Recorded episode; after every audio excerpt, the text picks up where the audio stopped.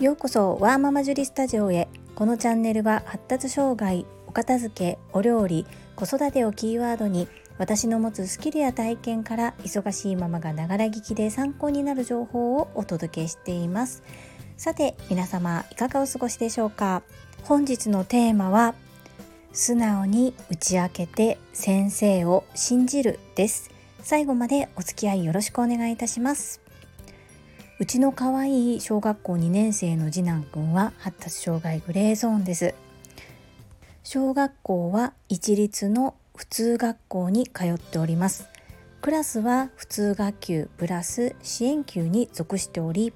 国語算数など難しい授業は切り抜き授業と言いまして基本的には自分のクラスで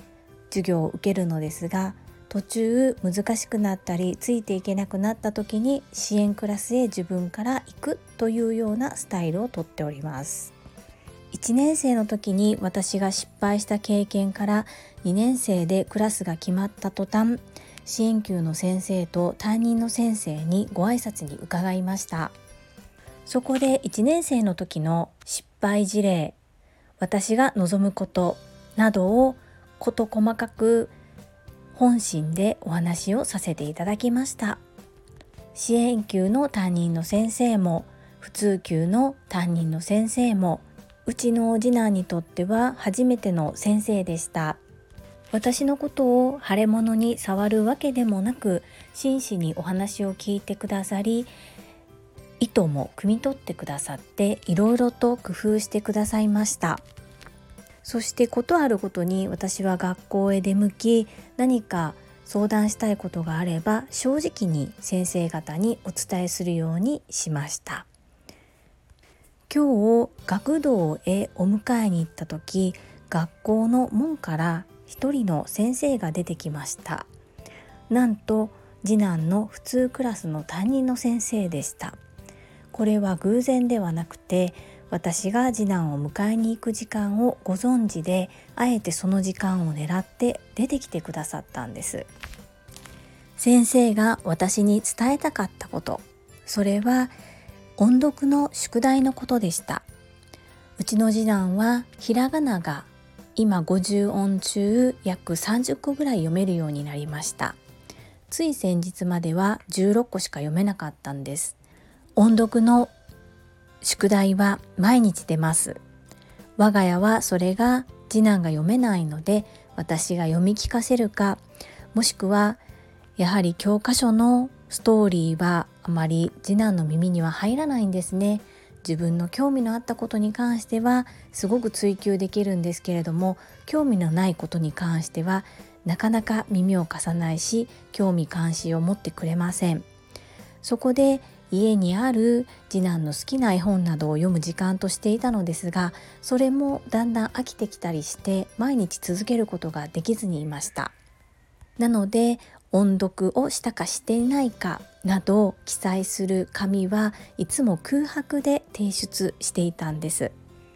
すると先生の方から今日ご提案があったのが約30文字ぐらいひらがなが読めるようになってきてどのひらがなが理解できているかを先生たちが把握できたのでその次男が理解している言葉を使って例えば「ありありあり」だとか「魚魚魚」のように何か文字を先生方が考えてくださってそれを文章にしたものを音読の宿題として出してくださったんですね。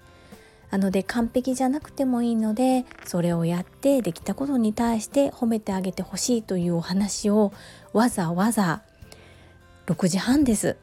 小学校の門の前に出てきてくださって私を待ってお話ししてくださいました電話でも済ませたし連絡帳に書くこともできたのですが私がその時間に学童へお迎えに行くことをご存知でわざわざ出てきてくださったんですね。本当にありがたかったです。そして人のためにこのように考えられる先生そんな先生が次男の担任で本当にありがたいしいいご縁をいただいたなというふうに思い感謝しかありません。こんな風になれたのも実は先生方と信頼関係を築けたからだと私は思っています。1年生の頃はそこの部分私が失敗をしてしまいました。ですがその失敗も踏まえて今がある今が活かせているなというふうに感じております。もし同じような立場のお父さんお母さんで悩んでる方がいらっしゃいましたら自分たちだけで解決しようとせず是非担任の先生に本心を伝えてどのようにすることが子どもにとって過ごしやすい環境で少しでも学びの幅が広げられるようなそんな環境づくりを大人が話し合って作っていけたらいいなというふうに感じました。発達障害であること何も恥ずかしいことではないと思っています。個性を大切にしてその子の個性をいかに伸ばせるのか。自己肯定感が低いところをどうやったら引き上げることができるのか。そんなことを考えながら好きの延長上で学びを深められたらこんな素晴らしいことはないなというふうに思います。まだまだ課題は山盛りですがたった5分か10分なんですけれどもお顔を見てお話できたこと本当にありがたいし嬉しく思いました。